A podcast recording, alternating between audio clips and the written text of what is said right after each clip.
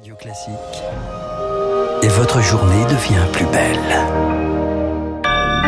Bon réveil, vous êtes à l'écoute de Radio Classique et nous sommes le mercredi 13 avril 2022.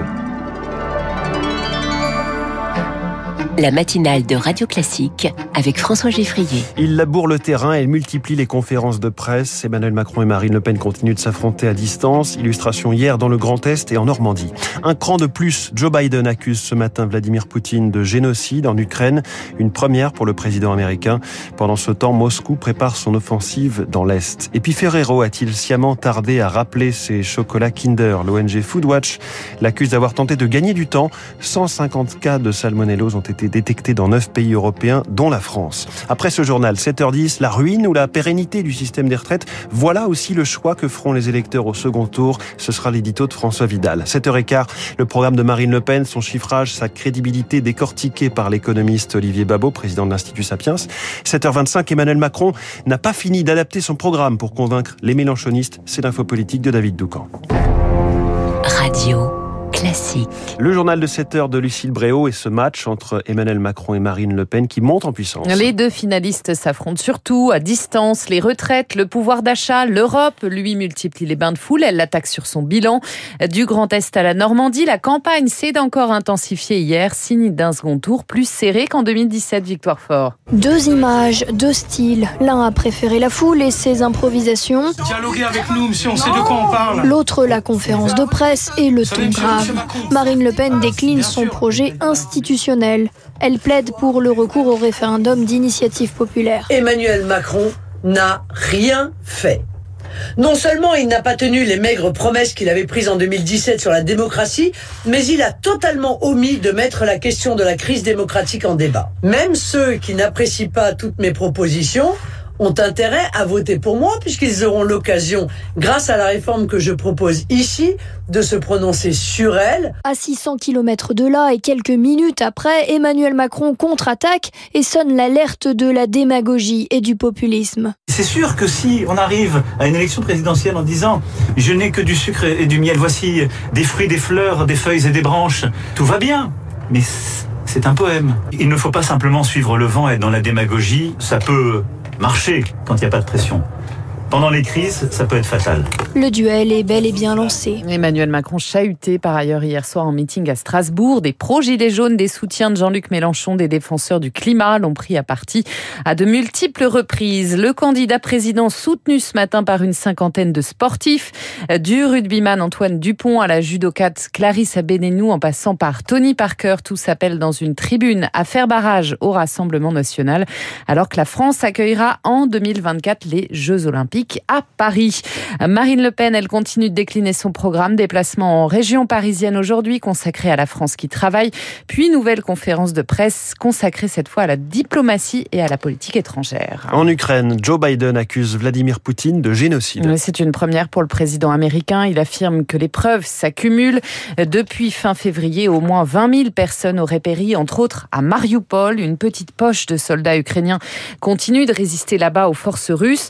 Dans l'Est, Moscou prépare une offensive d'ampleur. Un homme serait derrière cette opération, le général Alexandre Dvorkinov, connu pour son rôle dans les massacres perpétrés par l'armée russe en Syrie, comme l'explique Lucas Aubin, chercheur à l'IRIS spécialiste de la Russie. Il est à l'origine de nombreux bombardements justement en Syrie et de la destruction de plusieurs villes. Aujourd'hui, il a le surnom de boucher de Syrie. Il avait été honoré par Vladimir Poutine lui-même, qui lui avait décerné la médaille de héros de la Fédération de Russie.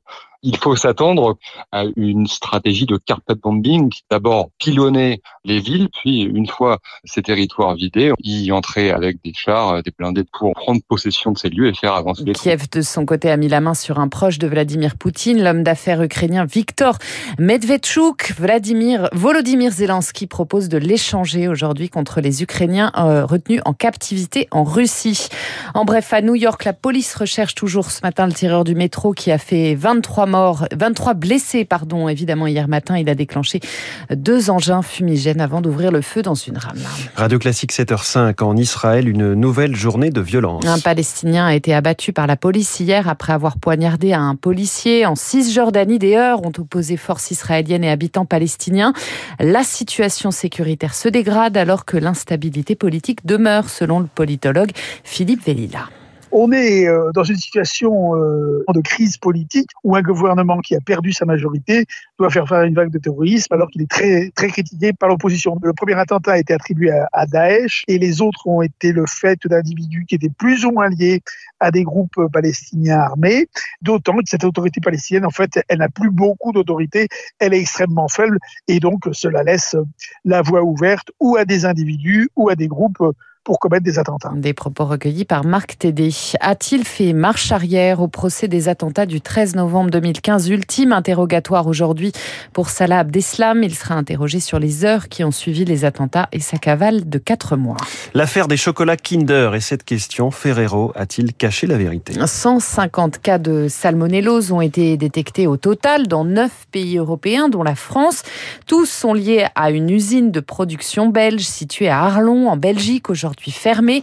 Mais selon l'ONG Foodwatch, Pierre Collat Ferrero aurait tardé à rappeler ses produits. Oui, l'ONG révèle que les autorités britanniques avaient lancé l'alerte deux jours avant la France, dès le 23 mars, ce que reconnaît Ferrero. Foodwatch accuse la marque d'avoir essayé de gagner du temps à l'approche de Pâques, période clé pour la vente de chocolat. Dix jours au Royaume-Uni et 12 en France avant de retirer ses produits.